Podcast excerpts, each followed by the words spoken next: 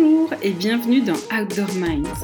Quels sont les plus grands défis que nous devons relever dans nos industries du tourisme et des sports outdoor? Quels sont les signaux faibles et les tendances fortes qui se développent dans notre société? Et surtout, qui sont les leaders qui réfléchissent et développent les meilleures pratiques? Dans cette série d'entretiens, nous voulons partager les parcours, les expériences et les visions des plus grands esprits qui font l'outdoor d'aujourd'hui et de demain. C'est la rencontre d'Armel Solélac, spécialiste de prospective et de stratégie de marque, et d'Ariane Favier, experte du capital immatériel des entreprises et en particulier des marques, qui a donné naissance à ce podcast. Pour cette troisième saison, avec l'aide de nos invités, nous allons parler de responsabilité sociétale des entreprises, la fameuse RSE. Il y aura aussi quelques surprises pour être au plus près de l'actualité et encore mieux anticiper l'avenir. Allez, c'est parti pour une nouvelle rencontre inspirante.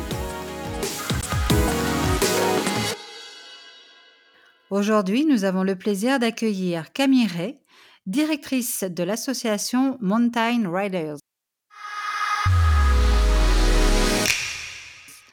Bonjour Camille. Bonjour.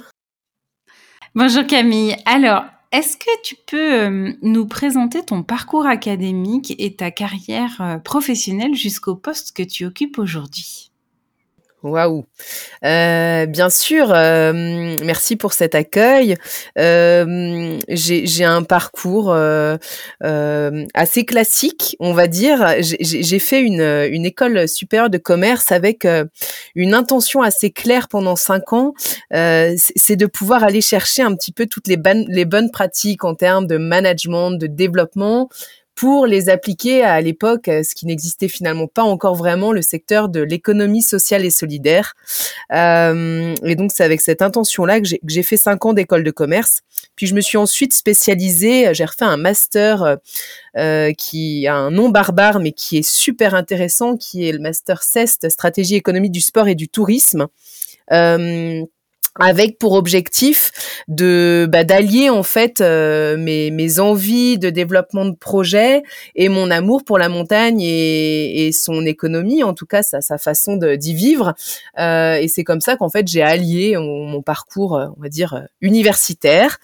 Euh, et puis euh, bah, ponctuer tout ça de, de, de, de différentes expériences chez des équipementiers en tout cas dans ce microcosme montagnard chez des médias euh, j'ai fait quelques mois chez euh, TV8 Mont Blanc, mais aussi au pôle montagne du Dauphiné Libéré, en passant par euh, par Fusalp ou Sport, pour arriver en fait à mettre sur pied et à m'engager chez Mountain Riders dans un service civique volontaire.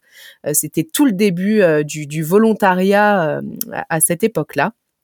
Et c'est comme ça que je me suis lancée euh, bah, finalement dans cette folle aventure, euh, en faisant une année de, de, volontariat et en créant mon poste.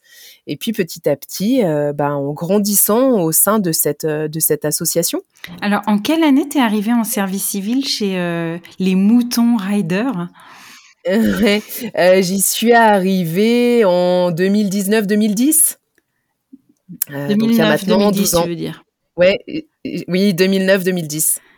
Ok. Et euh, donc, tu as été euh, recruté euh, comme salarié en 2011-2012 Ouais, c'est ça, 2011. Voilà, 2011 et j'ai commencé par euh, euh, bah, des sujets, on n'était pas nombreux hein, à l'époque, euh, des sujets liés à la mobilisation des bénévoles, à la communication, à la sensibilisation. Hein. C'est une organisation dans laquelle il y a une forte valeur du couteau suisse et, et, et, on faisait aussi à l'époque beaucoup d'événementiels et c'est vrai que j'avais pu par ailleurs développer ces, ces compétences-là. Donc, je suis vraiment rentrée par cette, cette porte de la mobilisation et, de la com en fait. Hein, pour au fur et à mesure euh, développer euh, des projets et puis prendre la fonction de direction en 2015. Alors, au mois de juin l'année dernière, on a eu le plaisir de fêter les 20 ans de l'association. C'était une journée très forte euh, en émotion. Euh, est-ce que tu peux nous présenter Mountain Riders et euh, nous dire que, fait cette association et quelles sont ses valeurs? Hmm. Mountain Riders, c'est avant tout un, un rassemblement, un regroupement d'individus particuliers, pratiquants, habitants de la montagne, qui partagent euh, une passion, celle de la montagne, euh, de sa pratique sportive, mais à des niveaux complètement différents, euh, qui habitent ou simplement qui aiment s'y rendre. Et donc, ce qui nous rassemble chez Mountain Riders, c'est, enfin, je, je, le dis avec beaucoup d'humilité, euh, parce qu'on a euh, dans notre assaut euh, des métiers et des profils complètement variés et différents, et on ne regroupe pas des gens dont la montagne est le travail. Hein, c'est important de le souligner. Certains, oui, mais pas tous. On a des infirmières, on a des, on a des, on a des institutrices, on a, enfin voilà, c'est très, très, très varié. Et en fait, ce qui nous rassemble, c'est finalement le plaisir que nous procure la montagne et notre envie, notre envie forte de de, préserver ces, ces, espaces, mais ces espaces de, de, pratique, ces espaces économiques, ces espaces de vie, euh, pour pouvoir euh, finalement bah, pratiquer euh, le, plus longtemps possible. Hein. C'est finalement c'est assez égoïste au départ comme intention, et, et, donc ça c'est ça c'est qui on est vraiment.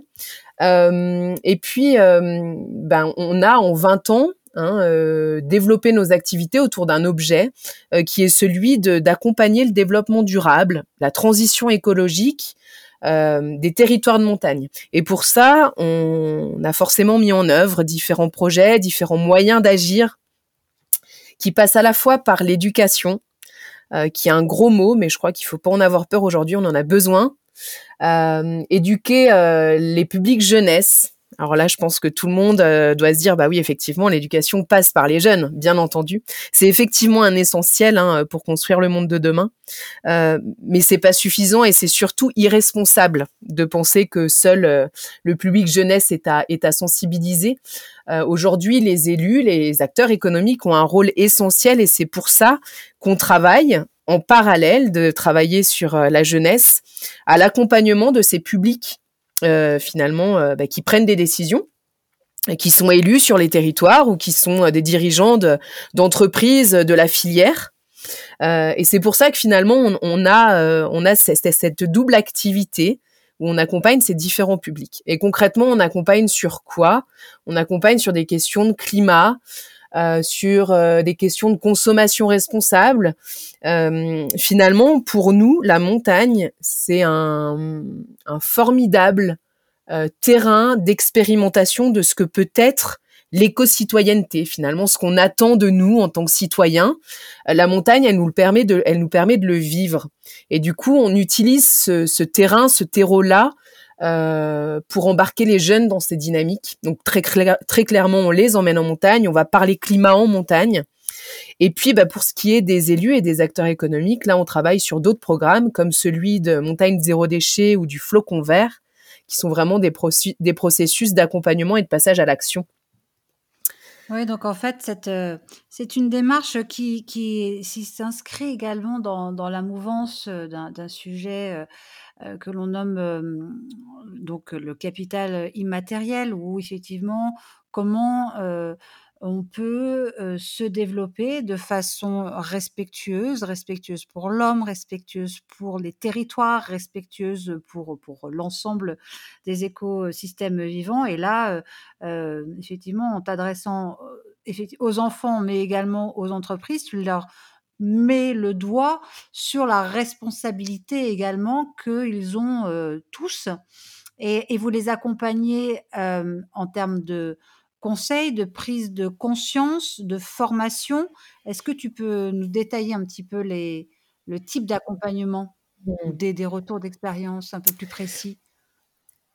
Oui, alors on, on, les accompagne, euh, on les accompagne vraiment à à, agir. Hein.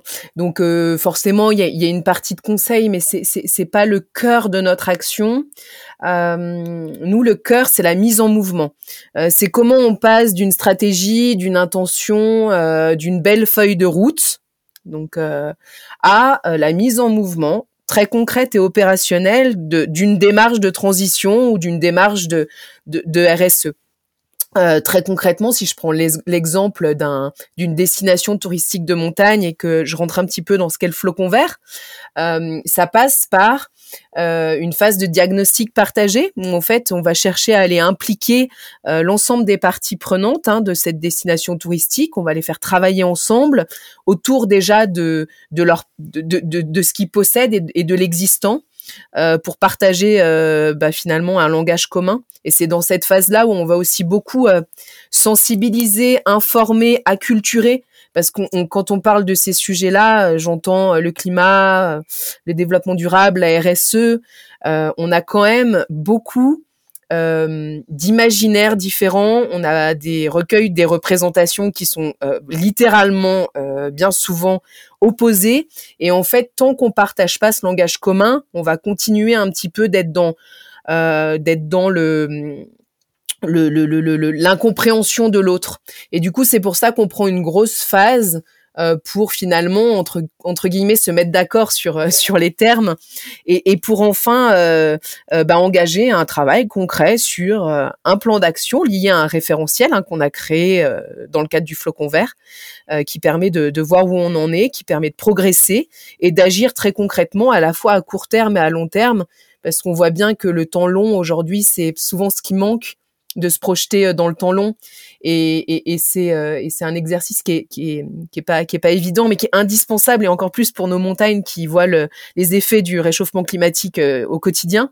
Et pour autant il est hyper important aussi d'agir sur le temps court parce que c'est ce qui va créer la motivation. C'est ce qui va créer bah, finalement la satisfaction d'agir de voir des résultats. Donc c'est vraiment dans ce dans ce sens-là qu'on accompagne les, les acteurs, euh, bah voilà, notamment à travers le flocon vert, mais aussi au, travers de programmes euh, finalement, je dirais encore plus concrets qu'est le programme Montagne zéro déchet, où là on va vraiment parler de partir de de, de, de déchets qu'on va retrouver euh, sur euh, sur les espaces de pratique sur les domaines skiables, sur les territoires de montagne plus globalement, et, et où, partie de ce constat-là, on va on va voir comment on peut enrayer finalement ce phénomène de de, de déchets sauvages euh, à échelle du territoire. Juste euh, pour que nos auditeurs comprennent, quels sont les types de déchets que vous collectez dans, dans, le cadre des actions que vous conduisez avec Mountain Riders? Et peut-être que tu peux nous parler aussi de ces, ces actions de nettoyage. Oui, alors effectivement, dans ce programme Montagne Zéro Déchet, je vous parle effectivement de l'entrée accompagnement des acteurs, mais euh, c'est aussi, euh, enfin, l'intention euh, première de ce programme, c'est de mobiliser les citoyens. que ce soit la population locale, les visiteurs, les pratiquants qui habitent un petit peu plus loin, les, les, citadins, à, à, à, participer à ces opérations sur une journée et qui visent réellement à, à nettoyer en fait hein, les espaces de pratique euh, qui ont des effets euh, de pollution euh, sur le sur les sols, sur l'eau, sur de la pollution visuelle et, et, ces déchets c'est à la fois des déchets qui sont issus de la de la pratique euh, de la consommation quotidienne. Donc ça va être beaucoup de plastique. Hein. C'est près de la moitié aujourd'hui des, des, déchets qu'on ramasse sont, sont, du plastique. Euh, c'est aussi de l'aluminium, euh, du papier d'emballage, euh, et puis aussi des déchets issus bah, des travaux, de la maintenance faite par les professionnels. Hein. Donc là, on est sur une bonne répartition de responsabilités à la fois citoyenne et professionnelle. Et et du coup, euh, on, est euh, à, travers le à travers le, fait d'agir concrètement et de ramasser. Pour nous, c'est une porte d'entrée de la sensibilisation très concrète à ce qu'est le déchet et comment aujourd'hui ces déchets, il faut vraiment les voir euh, comme des ressources et, et, comment on, on, assume finalement avoir des déchets sur son territoire et on en fait une force. Hein, c'est aussi un gros sujet, mais c'est une vraie porte d'entrée facile pour parler de transition et pour parler de climat et de consommation responsable. Alors juste pour euh, autant, pour, pour qu'on se rende compte, c'est quoi le déchet le plus irréel que vous ayez euh, ramassé euh, sur un domaine skiable dans le cadre des opérations Mountain Riders Oh là là, des déchets insolites et irréels, on en a pas mal. Hein. Ça va du sous-vêtement en passant par par des ossements de bêtes bizarres, des déguisements, mais des pneus aussi, des frigos qui sont un peu plus de l'ordre du commun, même si aujourd'hui on en voit de moins en moins. Des frigos sur un domaine euh, skiable?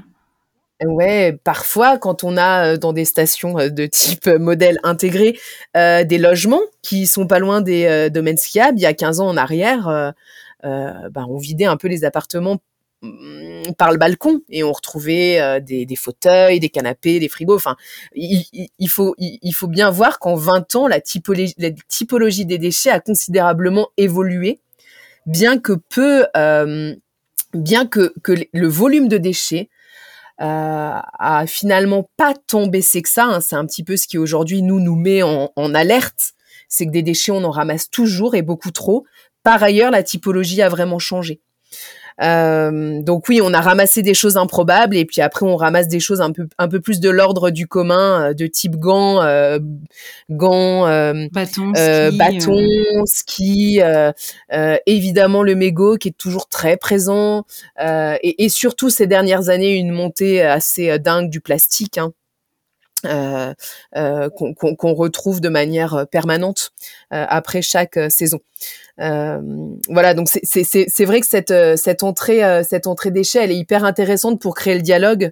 Par contre, aujourd'hui, elle est complètement insuffisante. C'est-à-dire que il, faut, en tout cas, nous aujourd'hui, on essaie de transformer ce ramassage en outil de prise à la décision. C'est-à-dire qu'il faut que les élus, à, à cet instant T, euh, quand on caractérise en fait à la fin d'un ramassage, on caractérise l'ensemble des déchets. Ça veut dire qu'on les range par typologie de déchets et qu'on observe qu'on retrouve 200 mégots, euh, qu'on va ramasser 200 kilos de plastique.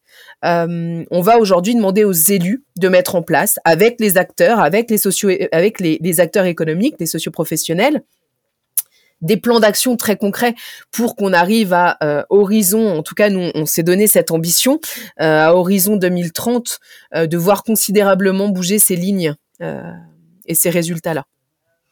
Et ça, ce sont des indicateurs que vous allez suivre, par exemple, sur un domaine skiable chaque année?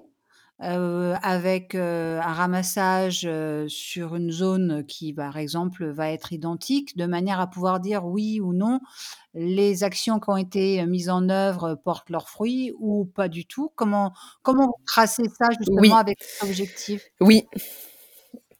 Alors du coup, on, a monté, on a monté un, une, un, projet dans le projet, hein, c'est-à-dire qu'on on mène effectivement sur six territoires euh, cette année et les deux prochaines années euh, des ramassages qui vont se faire sur des périmètres euh, identiques.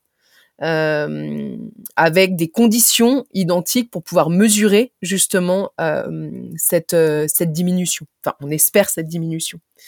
donc pour ça, on a des méthodes d'évaluation, des méthodes de caractérisation qui sont bien précises et qui, avec qui on partage beaucoup, d'ailleurs avec d'autres structures hein, qui mènent ces combats-là sur le littoral, mais aussi, en tout cas, sur, sur qui, qui agissent en fait à d'autres endroits du bassin versant de l'eau euh, et c'est des acteurs avec qui on travaille conjointement et on monte des méthodologies hein, de, d'analyse similaires pour pouvoir aussi comparer nos résultats.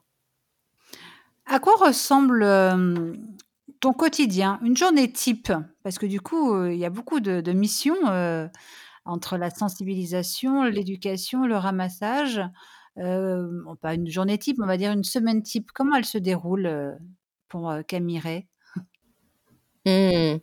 Euh, c'est une super bonne question et je pense que c'est ce qui fait que je suis passionnée par ce que je fais, c'est que j'ai pas de journée ou semaine type, euh, ou alors en tout cas c'est pas, c'est des, des semaines qui sont euh, euh, qui sont composées à la fois de temps euh, de plus en enfin de, de beaucoup d'administratifs, hein, ça c'est important de le dire aussi, euh, de la gestion, euh, du management de plus en plus. Hein. Aujourd'hui, on est 13 chez Mountain Riders, euh, mais aussi beaucoup de terrain. Hein. Ce que j'appelle terrain, c'est euh, bah, par exemple euh, cette semaine.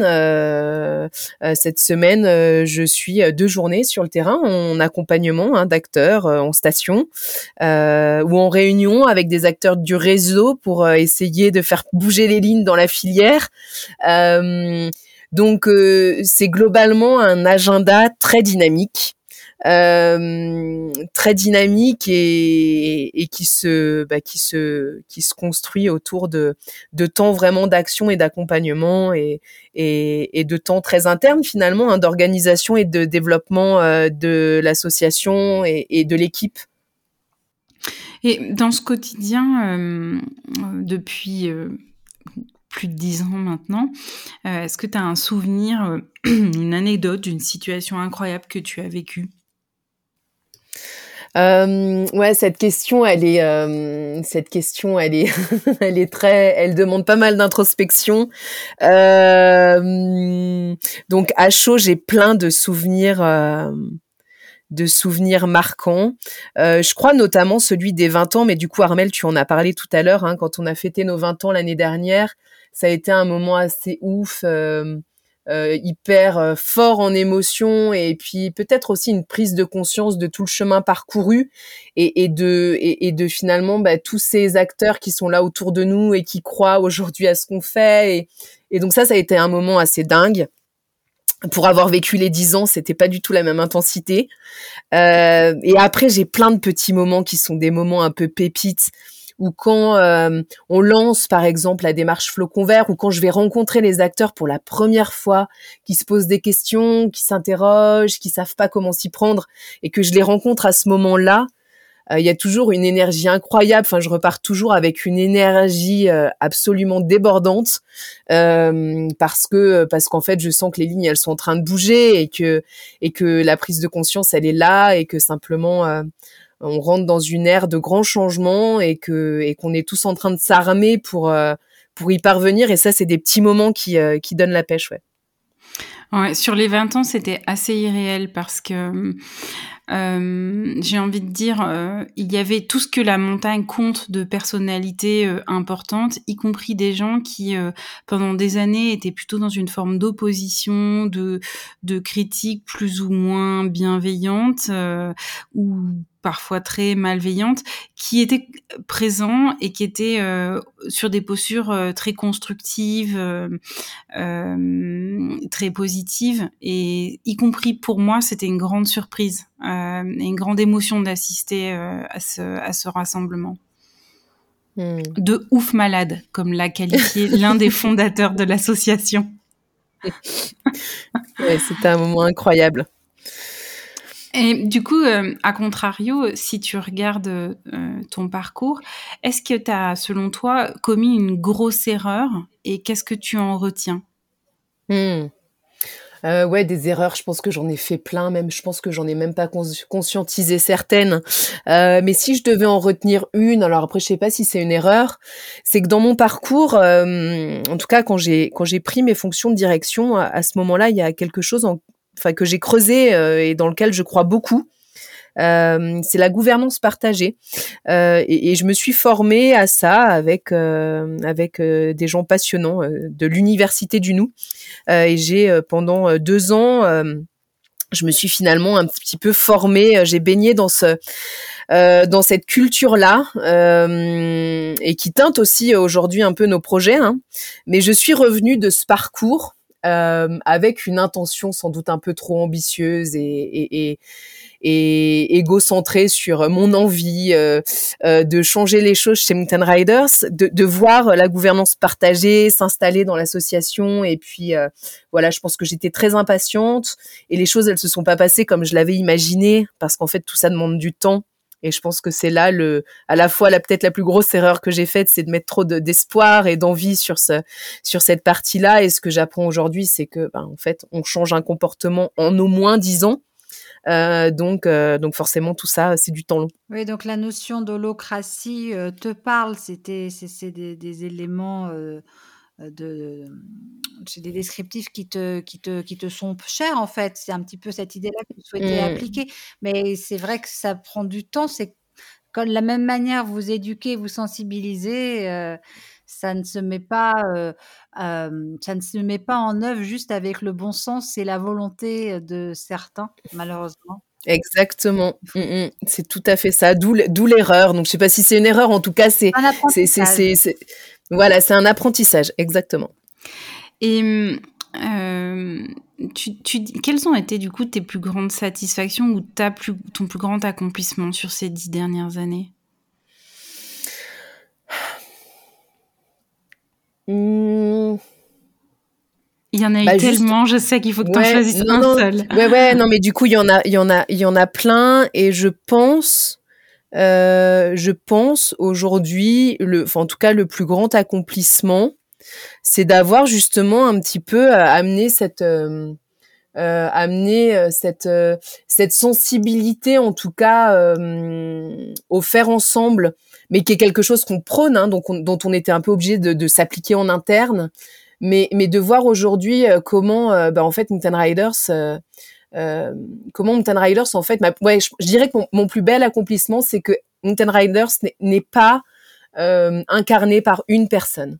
Je pense que c'est la, la, plus belle chose, c'est qu'aujourd'hui, Mountain Riders, c'est une équipe de salariés euh, avec des compétences euh, qui, voilà, qui s'affirment, qui prend la parole, des bénévoles engagés, euh, des coprésidents et, et, et vraiment, je pense que, et on a vraiment encore beaucoup à parcourir là-dessus, mais on est en chemin et je pense que ça, c'est, en tout cas, c'est, ouais, je passe un accomplissement, en tout cas, c'est une belle étape.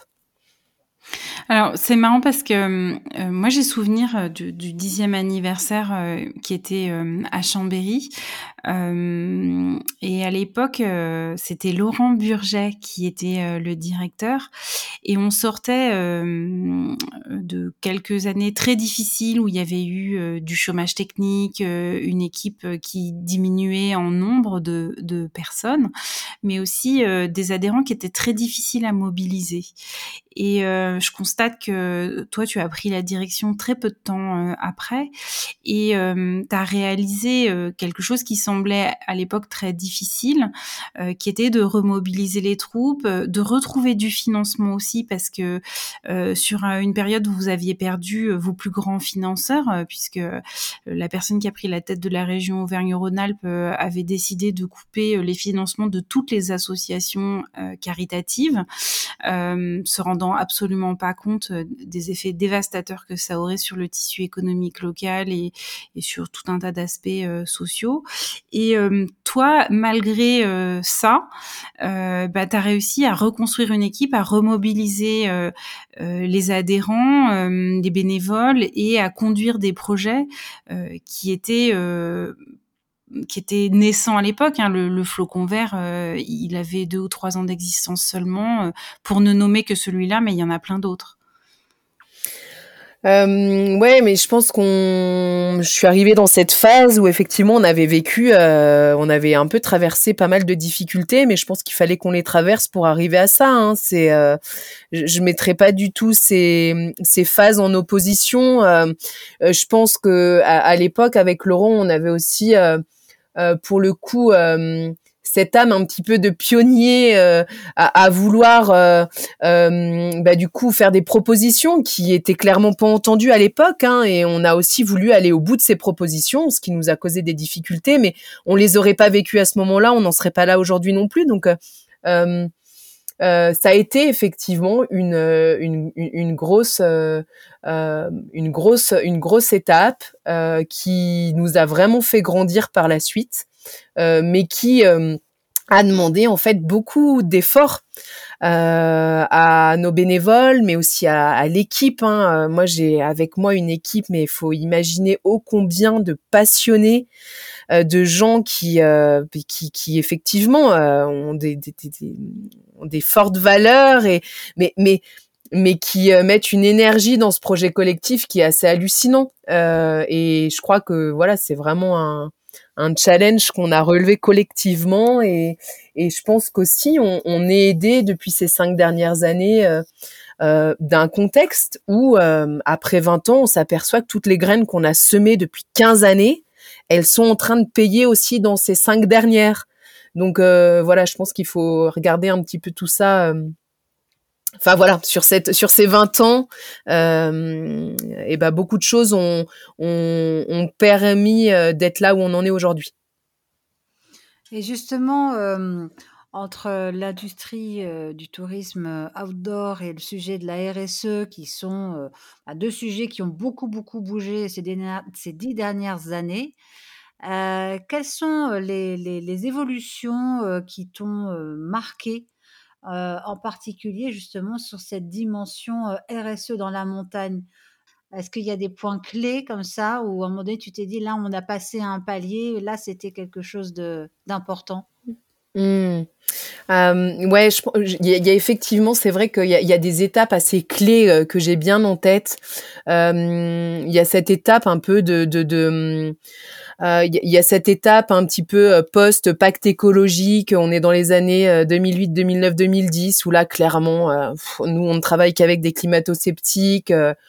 On a co-construit une charte, des éco-guides, mais clairement, on informe des gens convaincus qui ne représentent que 0,03% de la population.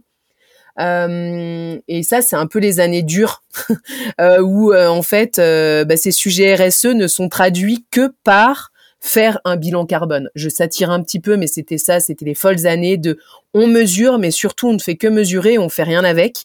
Et on en a fait partie. Hein. Nous, pendant quelques années, on a fait du bilan carbone à la chaîne. Et c'est pour ça qu'on a arrêté. Et puis euh, il y a quand même, euh, il y a quand même euh, cette phase un petit peu de, enfin d'ailleurs où il y a la COP de Paris qui arrive par la suite où on voit euh, les prises de conscience qui commencent à être martelées, les messages sont répétés.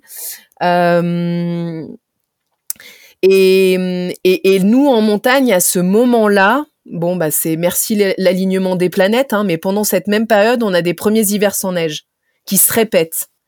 Et, et on n'est que sur du, enfin là pour le coup je parle de météo, hein, euh, mais ces, ces, phénomènes répétés euh, successivement trois hivers sans neige, ont commencé vraiment à corréler le ce qui se passait médiatiquement de manière un petit peu globale, internationale, COP 21, à l'échelle très locale de ok en fait nous aussi euh, ici ça bouge et on commence à voir les effets.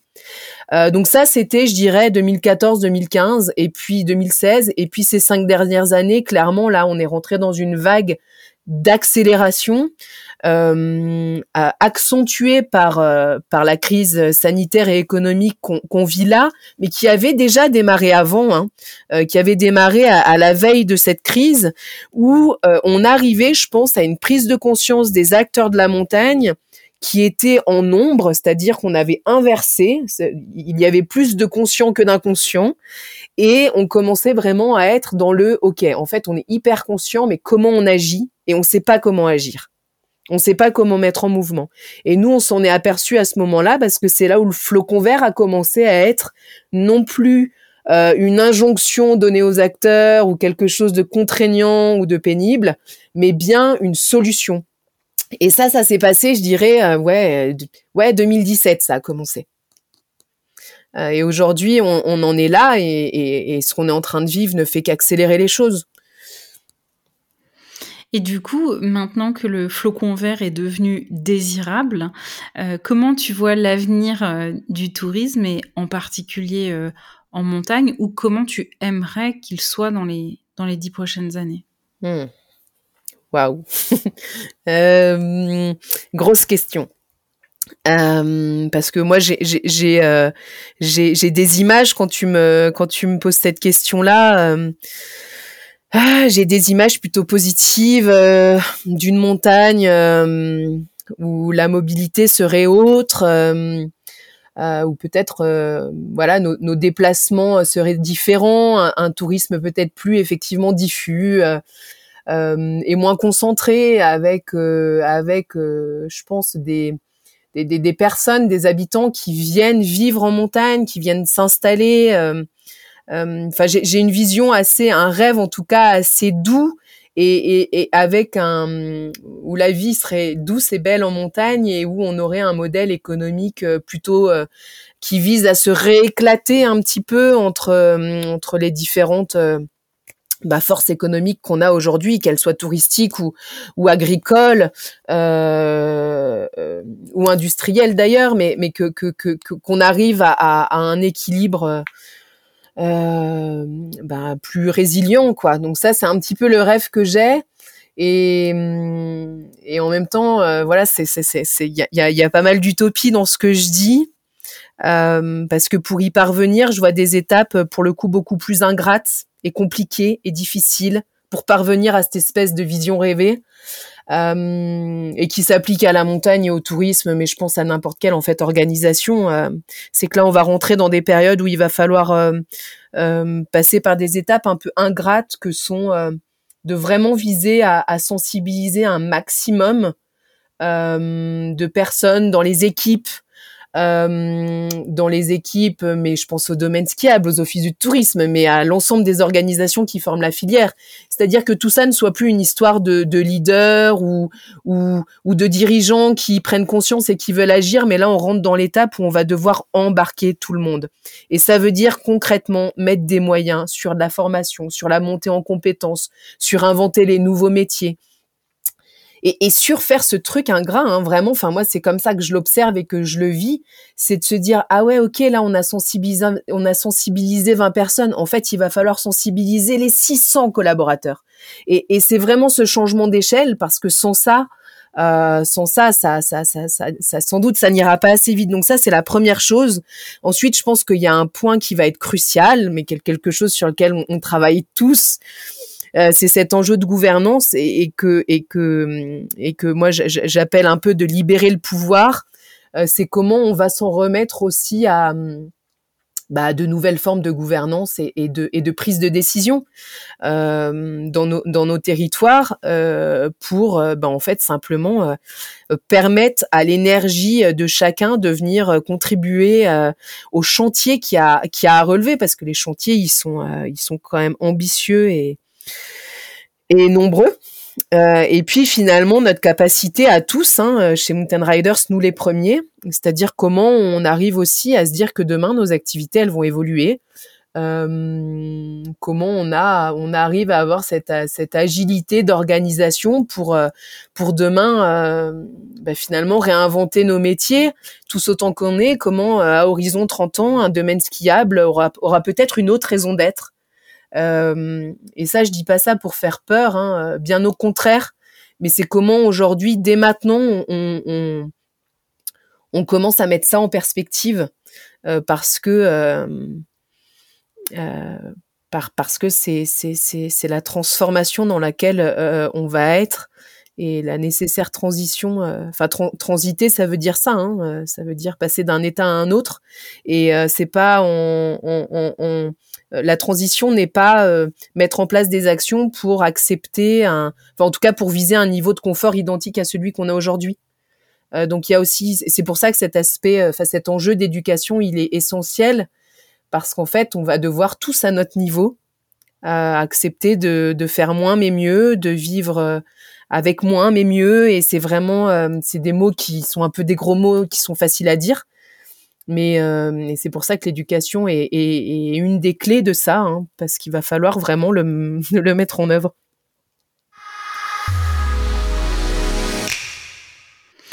Merci beaucoup Camille Régoré d'avoir été notre invitée.